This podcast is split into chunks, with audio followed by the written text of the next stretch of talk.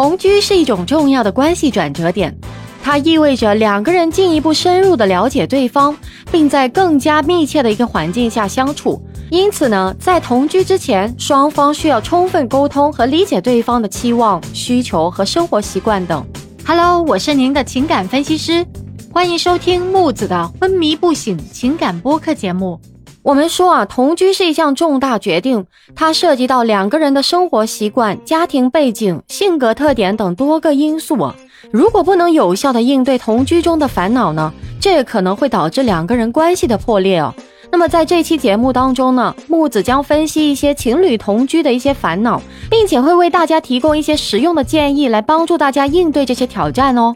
那么首先呢，让我们看看同居的好处吧。同居呢，可以让情侣更好的了解对方，因此呢，他们可以在日常生活中更频繁的接触和交流。此外呢，同居可以帮助情侣更好的协调和管理生活的一个财务事务，例如呢，可以共同支付账单、购买家具和食物等等。那么同居啊，还可以减少情侣之间的一个孤独感，并为他们提供更多的身体接触和性关系。那么这些因素呢，也有助于增强情侣之间的感情，还有互相信任的程度啊。然而呢，同居也会带来一些负面的影响啊。首先呢，同居可能会增加情侣之间的冲突和矛盾。那么共同生活呢，可能会导致情侣之间的日常摩擦，例如呢，这个生活习惯啊、家务分工啊，还有空间分配等问题。那此外呢，同居可能会导致情侣之间的一个沉迷和依赖，因此啊，他们可能会失去与外界的一个社交圈的联系，并且呢，可能会过度依赖对方的一些情感支持。那么这些因素呢，可能会导致情侣之间的一个疲劳或者是不满意度。那么下面呢，我们将探讨一些可能会出现的问题以及应对的方法。第一个问题是家务分工。那么在同居生活当中呢，一些家务活如清洁、做饭、洗衣等等，都需要共同完成。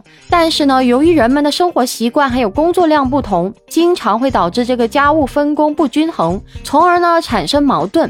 那为了避免这种情况呢，情侣需要坦诚的交流彼此的一个期望和能力，并制定一个公平的分工方案。如果说啊一个人的工作量太大或者是太小呢，双方可以再次协商进行调整的。那第二个问题是隐私和个人空间。那么在同居生活当中呢，情侣们需要共享一间房间或者是公寓，那这意味着他们必须要共享一些私人空间。然而呢，每个人都需要有自己的一个隐私和个人空间的。那为了解决这个问题呢，情侣们需要彼此尊重对方的一个隐私，尽量保持一定的个人空间，同时呢，也需要学会在共同的一个空间中找到一定的平衡。那第三个问题就是金钱了。那在同居生活当中呢，情侣们必须要共同承担一些费用，比如说房租、水电费、食品，还有日常开销。然而呢，如果不管钱的问题啊，很容易会导致一些矛盾和不满的。因此呢，情侣需要制定一个财务计划，包括每个人的一个财务状况，还有共同支付的费用，以及如何处理每个人的个人开销。那第四个问题是沟通，在同居生活当中呢，情侣们都需要经常进行沟通，解决彼此之间的问题。但是呢，由于生活压力还有忙碌的工作呢，可能会导致彼此之间的沟通变得不够频繁，从而呢使问题变得更加的复杂了。因此啊，情侣需要花时间进行沟通，定期呢需要回顾他们的生活还有关系，解决彼此之间的问题。那最后呢，一定要记住，同居是需要适应的。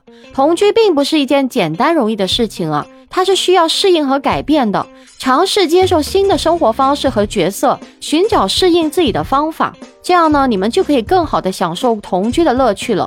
那么在同居关系中呢，冲突一定是难免的。那当冲突出现时呢，最好的方法就是坐下来沟通，并且解决问题了。那避免在情绪激动的时候进行讨论，而且呢，尽可能理性还有冷静的解决问题。那么总的来说呢，同居关系需要双方共同努力和沟通，才能建立起健康和稳定的关系哦。那以上呢，就是一些常见的情侣同居烦恼以及他们应对的一个建议了。